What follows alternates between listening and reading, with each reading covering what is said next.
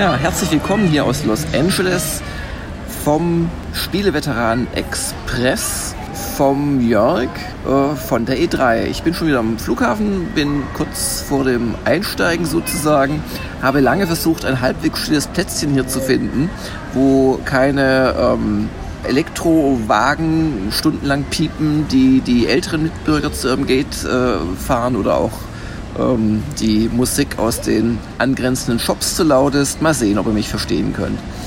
Ja, der Spieleveteran Express, das sei mir als Vorbemerkung gestattet, wird von den Patreoniken der Spieleveteranen möglich gemacht. Ein herzliches Dankeschön dafür. Die E3 war dieses Jahr aus meiner Sicht eine durchaus sehr ergiebige und kann sich durchaus sehen lassen. Das hat man schon bei den Pressekonferenzen gemerkt. Es geht ja immer schon ein paar Tage vor der eigentlichen Messe los mit den großen Marktteilnehmern oder solche, die sich dafür halten. Und in dem Fall war das Microsoft, die ein großes Briefing gemacht haben und die doch einiges Schönes gezeigt haben. Haben natürlich auch Glück, wenn sie die erste Pressekonferenz haben, dass sie auch Third-Party Spiele schon vorstellen können, bevor halt zum Beispiel Sony die Möglichkeit dazu hat. Es gab dann noch von Bethesda, von Ubisoft, von Sony, wie gesagt, gab es auch noch große Veranstaltungen. Und da kann man immer lästern, ja, warum überhaupt da hingehen und ich kann mir das genauso gut am Livestream anschauen.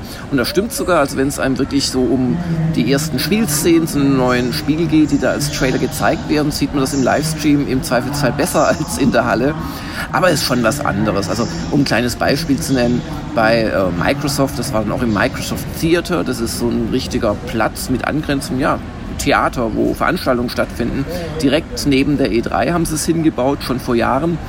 Ähm, da war jetzt neben dem schönen Bühnenbild äh, auch der ein oder andere Effekt zu bewundern, als zum Beispiel bei Forza 4 äh, wo es um die Jahreszeiten geht, es dann Herbst wurde, dann regneten tatsächlich auch von der Decke Herbstblätter herab. Gut, das waren nur in Blattform ausgeschnittene Papierschnipsel, die rot angestrahlt waren, aber toller Effekt kriegt man nicht mit, wenn man im Livestream sitzt. Naja, ich äh, möchte euch im Prinzip so ein bisschen sagen, was aus meiner Sicht die besten Spiele war, die ich mir angeguckt habe. Das waren viele übrigens. Also insgesamt habe ich so an die 30 Spiele, wenn nicht mehr gesehen. Habe auch schon rund 25 davon ausführlich beschrieben auf gamersglobal.de. Also wer jetzt was detaillierter vielleicht wissen möchte noch, der kann da ja nachschauen. Und ich würde auch ganz so ein paar Dinge, die mir halt aufgefallen sind, sagen. Und um es gar nicht so spannend zu machen, das Spiel der Messe war für mich Cyberpunk 2077. Das ist von CD Projekt Red, die auch The Witcher gemacht haben. Und das ist seit Jahr und Tag wurde das erwartet und es gab nichts Neues und pipapo. Und jetzt ist es nicht nur wieder ja, in den Fokus gerückt worden, sondern es ist offensichtlich schon spielbar. Also die haben uns in einem einstündigen Termin, ich habe zu den weltweit ersten 80 Leuten, schätze ich mal, gehört, die es äh, gesehen haben, wurde eine Stunde quasi das Spiel vorgespielt. Also ja, und Cyberpunk 2077, das ist ein Rollenspiel, aber nicht wie The Witcher von CD Projekt in der Third-Person-Perspektive, sondern es ist quasi ein Ego-Shooter gemischt mit einer wahrscheinlich sehr großen Welt. Das Ganze spielt in Night City in the Northern uh, Republic of California. Alles ist natürlich den Bach runtergegangen, könnt ihr euch vorstellen. Die großen Konzerne kontrollieren alles. Und wir spielen jetzt einen äh, Cyberpunk-Söldner, der quasi für Geld alles macht, der einbricht, der kämpft, der hackt. Und entsprechend könnt ihr euch auch ausbauen und auch auf verschiedene Arten versuchen, die Mission zu lösen. Die Mission, die äh, wir vorgespielt bekommen haben, das war eigentlich nicht nur eine Mission, war auch noch außenrum, ein bisschen in der Stadt rumlaufen. Also Im Prinzip waren es zwei Kampfmissionen in der Stadt rumlaufen und noch ein Besuch beim Cyberdoktor, der einen dann äh, ja, neue Fähigkeiten einbaut. Das äh, war alles sehr überzeugend. Also die Weltdarstellung äh, war überzeugend. Es ist auch ein Spiel, das jetzt nicht unbedingt Angst vor expliziten Dialogen oder Nacktheit hat. Und das hat mir einfach außerordentlich gut gefallen. Ich kann nicht warten, es zu spielen. Wann das sein wird, weiß kein Mensch. Frühestens 2019.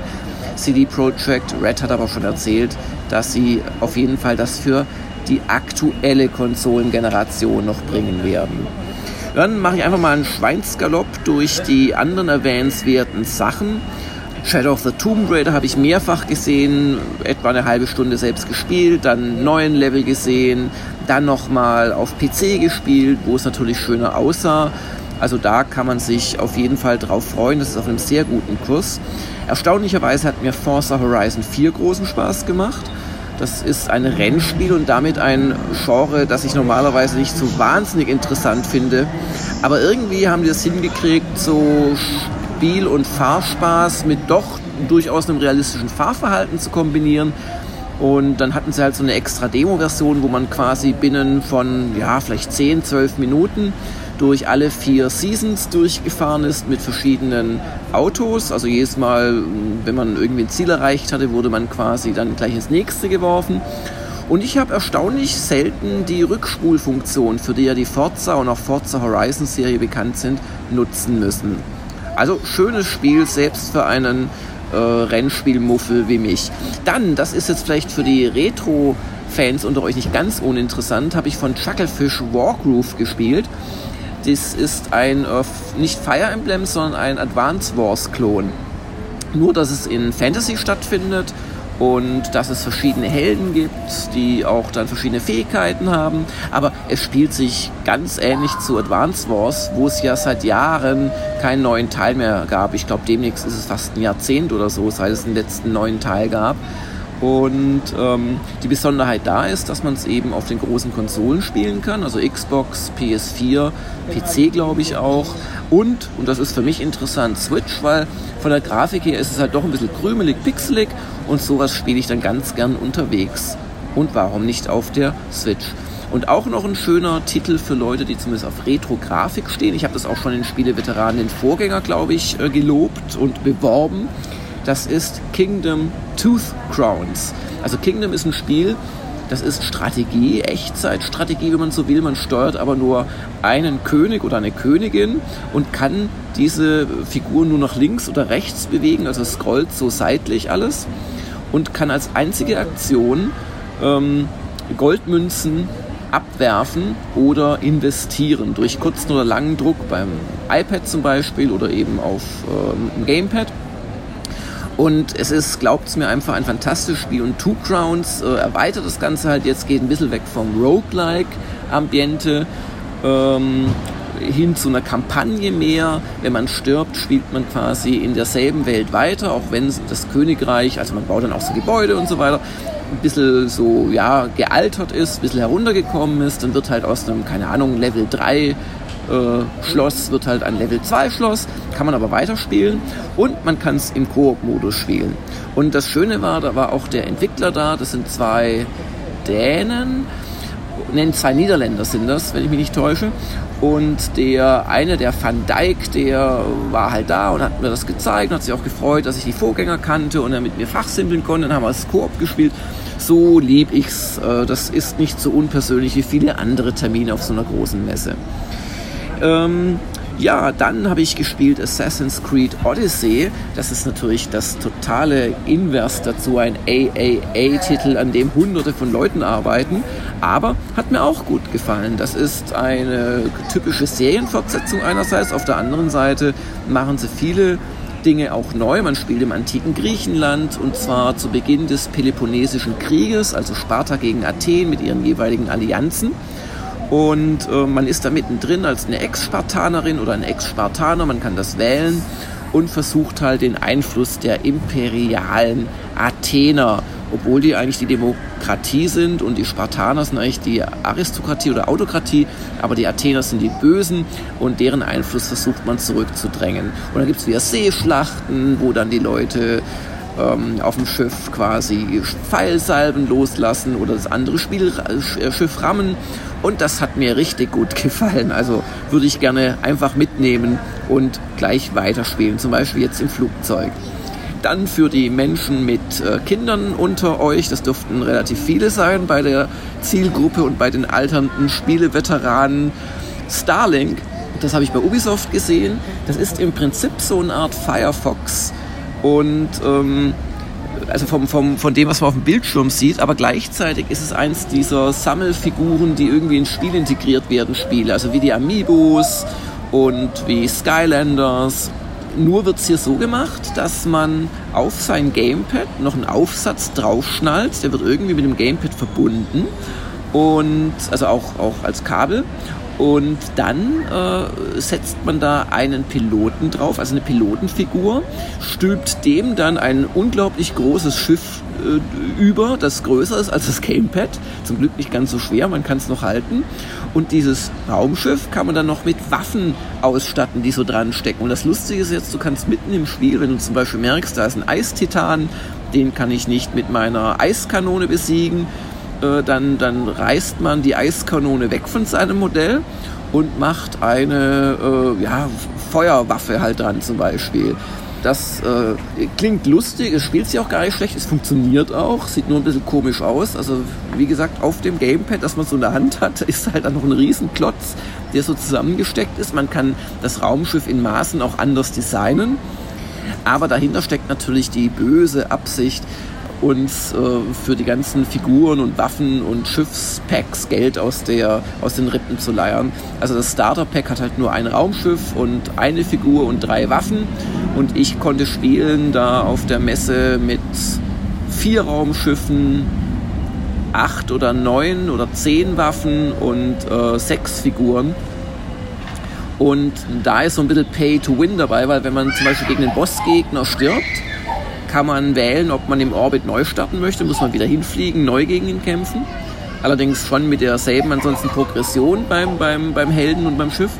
Oder aber, wenn man ein anderes Raumschiff noch hat, als das, das man beim Tod quasi geflogen hat, dann äh, darf man dieses andere Raumschiff aufstecken. Und da ich vier hatte, habe ich die Bosskämpfe auch ganz gut gewonnen, weil ich hatte sozusagen vier Leben dadurch. Naja. Ich sage euch wirklich nur die Sachen, die ich jetzt im Kosmos Spieleveteranen für halbwegs erwähnenswert finde. Und darum möchte ich auch Trials Rising nennen. Trials ist eine alte Serie, die hat als, ja, so alt nicht, aber aus den 2000ern hat als Browser-Spiel begonnen und besteht nur darin, dass man in 2D quasi von der Seite gezeigt ein äh, Motocross-Bike über einen Parcours bringt, der nicht unbedingt realistisch ist. Und man macht halt da alles mit Gewichtsverlagerung und Gas geben. Und das muss man halt sehr gefühlvoll machen und auch teilweise reaktionsschnell. Mittlerweile benutzt die Serie eine 3D-Engine, wird auch teilweise mal von hinten gezeigt, aber prinzipiell sieht man das seitlich und es gibt auch nur zwei Dimensionen. Ähm, also es geht nicht in die Tiefe oder so. Und das Trials Rising hat mir einen unglaublichen Spaß gemacht. Also da, da, man muss halt, wie gesagt, so wahnwitzige Kurse überstehen, Loopings, man wird in die Höhe geschossen und muss dann halt beim Landen, auch wenn das aus 100 Metern Höhe ist, gucken, dass, das, äh, dass die Räder wieder halbwegs parallel zum zumeist schiefen Untergrund, auf dem man aufkommt, ausgerichtet sind, weil sonst haut es einen hin. Und das klingt alles sehr äh, simpel und das ist es auch, aber äh, das hat so dieses typische einmal versuche ich es noch, ich lasse mich nicht unterkriegen. Äh, Prinzip. Und ich habe dann die einfachen Levels alle drei geschafft, die es in der Demo-Version gab und habe dann den Menschen neben mir gefragt, was ist denn der schwerste Level, den er anbietet. Das hat er mir dann gesagt, dann habe ich den versucht und ohne Witz, ich bin auf den ersten fünf Metern, weil da sofort so eine ganz komische brennende Tonnenkonstruktion kommt, bin ich bestimmt 25, 30 Mal gescheitert. Also in der ersten Spielsekunde quasi. Und dann habe ich mit dem Menschen noch zusammen äh, das neue Tandem Motocross Bike ausprobiert. Das ist so verrückt, wie es klingt. Also, das war so eine kleine, schöne Überraschung für mich. Dann ein Spiel, das schon einige Jahre auf dem äh, Kerbholz hat, ohne je erschienen zu sein. 2008 wurde es angekündigt, ist die Fortsetzung eines 2003 erst äh, erschienenen äh, ersten Teils, Beyond Good and Evil 2.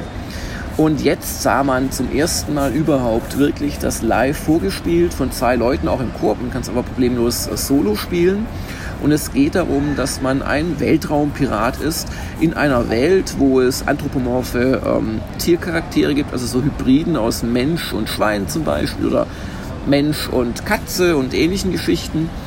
Und ähm, ja, ihr kennt bestimmt noch Spore vom Will Wright, auch schon wieder, glaube ich von 2007 war das, 2006 so um den Dreh rum. wo man so äh, am Ende halt vom Planeten starten konnte und irgendwo weit hinfliegen oder auch No Man's Sky, das ist neuer, das das Prinzip auch hat. Und so ist es auch bei Beyond Good and Evil 2. Nur, dass man das Gefühl hat, es ist auch wirklich auf der kleinsten, auf der Fußgängerebene, wenn man da rumläuft und seine Pistole, sein Säbel, sein Schutzschild, sein Jetpack einsetzt, dass es da ein vollwertiges Spiel ist, wo man Aufgaben löst, Rätsel löst, Banken überfällt. Dann kann man in einen Gleiter springen oder in so ein X-Wing-artiges Teil oder viele andere Raumschiffmodelle und kann dann durch die Stadt fliegen. Die ist so ägyptisch angehaucht, zumindest das, was man gesehen hat. Äh, und dann sind so Tempel, Buddha-Statuen oder Ganesh-Statuen, das sind so, so ein riesengroßer Elefantengott ist das, die dann noch mit Hologrammen verziert sind. Und dann fliegt man zu seinem Mutterschiff, das im Orbit kreist, immer, immer weiter hoch. Und auf einmal guckt man auf diesen Planeten runter, sieht die Stadt aus der Ferne noch so ein bisschen, sieht... Ähm, so riesige äh, Glyphen, die quasi über einen halben Kontinent gemalt sind, solche, solche Linienzeichnungen. Also das ist höchst beeindruckend und ich äh, bin mal gespannt, wann es rauskommt, weil auch das will ich unbedingt spielen. Und es scheint im Gegensatz zu No Man's Sky, was am ähnlichsten sicherlich ist, es scheint wirklich ähm, sehr viel Story zu haben. Das war den Entwicklern, die uns das vorgespielt haben, auch sehr, sehr wichtig. So überspringe ich hier mal einiges. Ich will ja auch noch so ein bisschen so ein, zwei Trends euch verraten, die ich vielleicht äh, bemerkt habe. Ja, man muss aber sicherlich noch The Last of Us 2 äh, erwähnen von Naughty Dog. Das für mich intensivste Anguckerlebnis war, selber spielen konnte man es nicht, aber man bekam es live vorgespielt. Also da ist ein unheimlich ja, großer Aufwand betrieben worden, um zum Beispiel Gesichter darzustellen, samt ihrer Poren, kleinen Verfärbungen, wie eine Nase aussieht, wie zwei Nasen aussehen von zwei Leuten, die sich gerade küssen. Übrigens, das waren dann zwei Frauen, die Ellie, die um fünf Jahre gealterte jugendliche Heldin oder Co-Heldin aus dem ersten Last of Us und eine, ja, Verbündete und über diesen lesbischen Kuss sind die Amis natürlich ganz aufgeregt, aber Gott, ähm, aber mich hat eben beeindruckt, wie, wie realistisch das aussieht. Also vielleicht hat der ein oder andere von euch einen Most Favorite Movie Kiss, wo er immer wieder dran zurückdenkt. Bitte sagt es nicht Titanic, aber ich muss sagen, das ist so mit der oder überhaupt der überzeugendste Spielekuss, den ich äh, bislang sehen durfte in meinem Spielerleben. Aber genauso viel Aufwand wird halt darin gesteckt, das Töten von Menschen möglichst realistisch zu zeigen. Und das war so ein Punkt, wo ich so ein bisschen in Schlucken geraten bin. Ist das jetzt zu begrüßen, weil es einfach das Spielerlebnis sehr intensiv machen wird? Oder ist das schon Gewaltzelebrierung? Denn also wenn man da wirklich sieht, wie jemand in den Hals gestochen wird, der greift sich dahin. Das ist also nicht geskriptet an einer bestimmten Cutscene-Stelle oder so, sondern die Gegner reagieren auf solche tödlichen oder lebensgefährlichen Verwundungen und, und, und, und stöhnen und fassen sich dahin und zucken zurück und so weiter. Und das macht es schon verdammt realistisch. Und ich weiß ehrlich gesagt nicht, obwohl das sicherlich wieder eine super Geschichte war. The Last of Us 1 ist ja für seine wirklich tolle Charakterzeichnung und tiefgründige Story berühmt, ob ich sowas spielen will. Aber da habe ich noch ein bisschen Zeit, das zu entscheiden, bis es irgendwann mal rauskommt. Ja, gehen wir mal in die äh, Nintendo-Ecke. Da hat mir Spaß gemacht Super Smash Bros. Ultimate. Also wer, wer die Serie nicht kennt, da geht es im Prinzip darum, dass ihr euch durch diverse Nintendo-Serien, teilweise auch von Drittherstellerpartnern, ähm, mit so einem Brawler quasi durchprügeln könnt. Also bis zu vier Leute in einer Stage, die auch irgendeinem Spiel nachempfunden ist. Und dann könnt ihr eben als Snake oder als Ryu oder als, was weiß ich, Mario antreten und euch eins auf die Hucke geben. Und jeder hat natürlich seine Spezialfähigkeiten. Und das äh, Neue für Switch, das Ultimate, das hat halt wirklich jeden einzelnen Kämpfer aus der Serie, aus jedem Serienteil hat es enthalten alle Stages und addiere dazu noch einige mehr. Also wir reden da von über 60 einzelnen Kämpfern, blutrünstigen Wesen, wie den, wie den Inklings aus Splatoon zum Beispiel. Ich habe gespielt den Ripley, das ist ein so ein drachenartiger Bossgegner aus Metroid. Und ähm, es gibt Stages zum Beispiel aus Breath of the Wild und so weiter und so fort. Also wer noch kein Super Smash Bros. hat, äh, kriegt hier die ultimative Packung. Wer schon das eins der letzten beiden hat, muss sich halt überlegen, ob er wegen der besseren Grafik und noch mehr Kämpfern es nochmal kaufen möchte. Äh, was mich noch sehr äh, gefreut hat, war Space Hulk Tactics. Das ist ja ein Brettspiel, Space Hulk. Und ja, das ist eine sehr solide Umsetzung, die noch ein paar neue Ideen reinbringt. Und zwar so Spielkarten, mit denen man seine Squad dann im Kampf äh, Spezialaktionen machen lassen kann.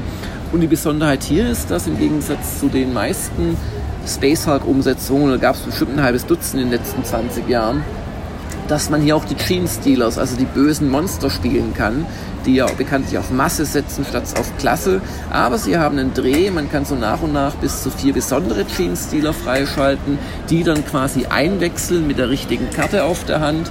Das eigentliche Spiel findet aber als Rundentaktikspiel statt auf einer 3D-Karte, die man von schräg oben sieht, wo man aber auch in die Ego-Perspektive reingehen kann. Ja, ich könnte echt noch viele, viele Spiele erwähnen, aber ich möchte mich auf eines noch begrenzen. Und das ist äh, ebenfalls ein Sony-Exklusivtitel, wie auch ähm, das Last of Us 2. Das ist Ghost of Tsushima. Das ist von den Infamous-Machern von Sucker Punch, aber da geht es nicht um Superhelden dieses Mal, sondern es geht um einen Samurai, der als letzter verbliebener Samurai nach einer Mongolen-Invasion der Insel Tsushima äh, im mittelalterlichen Japan jetzt versuchen muss, quasi den Einwohnern zu helfen, den Japanern und die Mongolen zu bekämpfen. Das Ganze ist insoweit historisch, als es wirklich zwei Mongolen-Invasionen gab und Davon ist die erste sogar relativ weit gekommen, bevor sie aus irgendwelchen Gründen äh, den Rückzug angetreten haben. Das weiß man nicht so recht, warum die Japaner da geschont wurden, obwohl sie eine große Schlacht schon verloren hatten. Und der zweite ist dann relativ schnell an der Küste hängen geblieben. Und in beiden Fällen ähm, gab es dann jeweils äh, riesige Verluste auf Seiten der Angreifer. Bei der ersten Invasion waren das die Mongolen, bei der zweiten haben sie also das Ganze hat zu 1274 und 1281 stattgefunden. Bei der zweiten haben sie dann Chinesen und Koreaner geschickt, die Mongolen, die ja damals die halbe Welt äh, kontrolliert haben und auch in Europa gekämpft haben zu der Zeit. Auf jeden Fall, es ist ein Open-World-Spiel, aber ohne Fantasy-Elemente. Auch wieder mit sehr brachialen, blutigen Kämpfen, aber auch gleichzeitig einem Style, den ich wirklich beeindruckend finde. Also sie haben dann so einen Kampf, natürlich Schwertkampf, vor Sonnenuntergang, das Herbstlaub fällt herab, siehe Forza Horizons 4. Ähm, aber hier werden durch die Schritte und durch die Angriffe der, der beiden Kämpfer wird das Laub so richtig so mitgesogen, so, so rumgewirbelt. Also ganz fantastisch. Und auch die ganze Grafik, die, die, die Natur, die quasi so förmlich zu explodieren scheint, so Bäume, Büsche, Blumenfelder. Und das im Kontrast halt mit dieser Invasion, die da stattfindet. Also da war ich, ihr kennt mich als Japan-Fan, wirklich hin und weg. Ja, zu den Trends der Messe nur so viel. Glaubt nicht, dass es noch äh, große Multiplayer-Spiele gibt, die keinen Battle Royale-Modus haben. Äh, also alle haben das. Äh, das. Das nächste Call of Duty wird einen haben und Pipapo. Player Announce. Battlegrounds ist immer noch ähm, ein Thema, ein sehr viel größeres, allerdings Fortnite. Das wird mittlerweile von mehr Menschen gespielt als jedes andere Spiel auf diesem Planeten. Die haben auch eine riesengroße Party gemacht. Ich bin zwar eingeladen gewesen, wie tausend andere auch, aber kam nicht hin, weil ich äh, ja abends immer fleißig getippt habe für Gamers Global und waren wirklich auch auf der Messe ein Thema und die werden jetzt natürlich versuchen, ihrerseits vom Battle Royale wegzukommen, weitere Modi anzubieten, haben sie auch schon angekündigt. Mal sehen.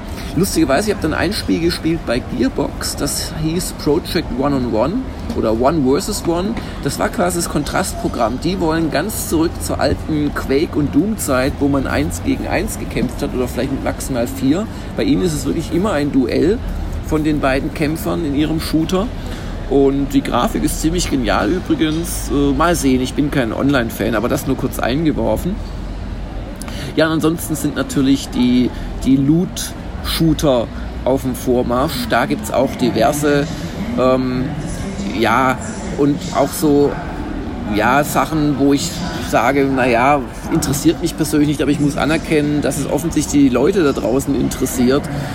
Aber nichts, was ich jetzt äh, euch empfehlen möchte oder, oder könnte.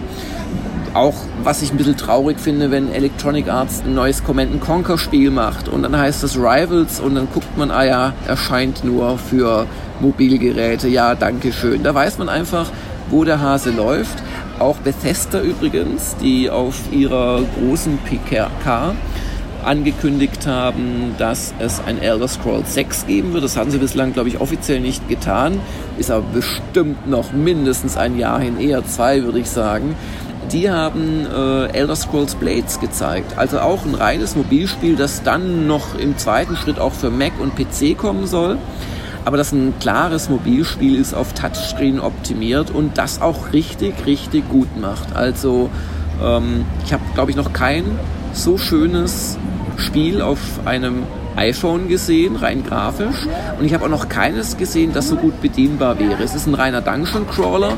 Den Modus, wo man auch noch ein eigenes Dorf bauen kann, den konnte man nicht anspielen, sondern nur zwei Dungeons. Eins war ein Waldgebiet, eins war ja eine Burg. Aber es funktioniert wirklich gut und ich wollte sowas nicht anstatt eines Elder Scrolls spielen, aber wenn ich hier am Flughafen sitze, noch eine Stunde habe, mich langweile, jederzeit. Also das könnt ihr euch mal vormerken, Elder Scrolls Blades. Aber wir sind ja bei den Trends und da ist sicherlich weiterhin ein Trend zu sehen, dass die großen Exklusivtitel ganz klar bei Sony liegen, aber Microsoft hat den Schuss jetzt nach, den, nach mehreren Jahren endlich gehört oder nochmal gehört.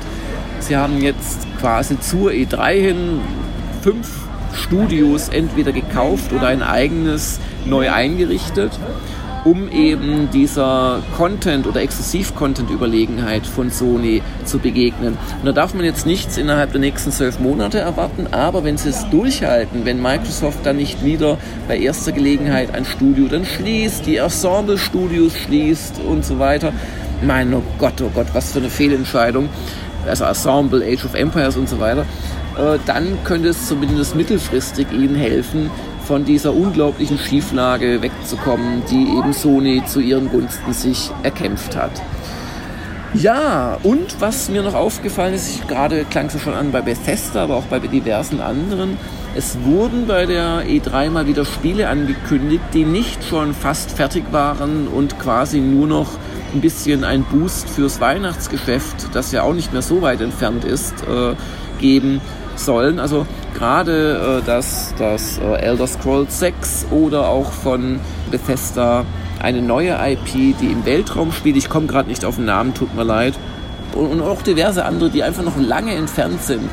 Das ist äh, durchaus eine Neuerung, die gefällt mir sehr, weil in den letzten Jahren war die E3 doch sehr zu einem ja, Ankündigungsevent für das kommende Weihnachtsgeschäft verkommen. Und was soll man dann sich noch groß drauf freuen? Auch als Journalist versuchen, mehr Infos zu bekommen und das langfristig irgendwie zu begleiten, wenn die Spiele eh im Prinzip alle bekannt sind und dann nur noch die Version kurz vor dem Start uns gezeigt wird. Das war dieses Mal bei vielen Herstellern tatsächlich anders.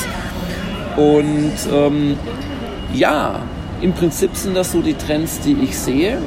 Der Markt ist groß. Die E3 äh, war zwar nicht so groß wie in ihren absoluten Over-the-Top-Blütejahren, so um die Jahrtausendwende oder so bis 2005 herum, aber ähm, es war jetzt auch nicht klein. Viel fand auch in umliegenden Hotels statt oder wie gesagt im Microsoft Theater. Es wurden wieder Endkunden zugelassen dieses Mal, äh, und zwar 15.000. Das waren mehr als letztes Jahr, da waren es glaube ich noch 5.000 oder 10.000. Insgesamt spricht die Messe inklusive dieser äh, Endkunden, die dummerweise ein bisschen die Stände äh, zugestellt haben, was bei Terminen, die ich wirklich halbstündig hatte, ohne Pause quasi, doch etwas lästig sein kann. Äh, aber insgesamt spricht die Messe von 69.000 Besuchern, der Großteil davon Fachbesucher. Und das ist schon ein Brett. Ja, ich danke euch für die Aufmerksamkeit und bis zum nächsten Spieleveteranen Hauptfolgenteil, Patreon-Folgenteil und sicherlich auch bald mal wieder Spieleveteranen Express. Grüße aus Los Angeles. Tschüss.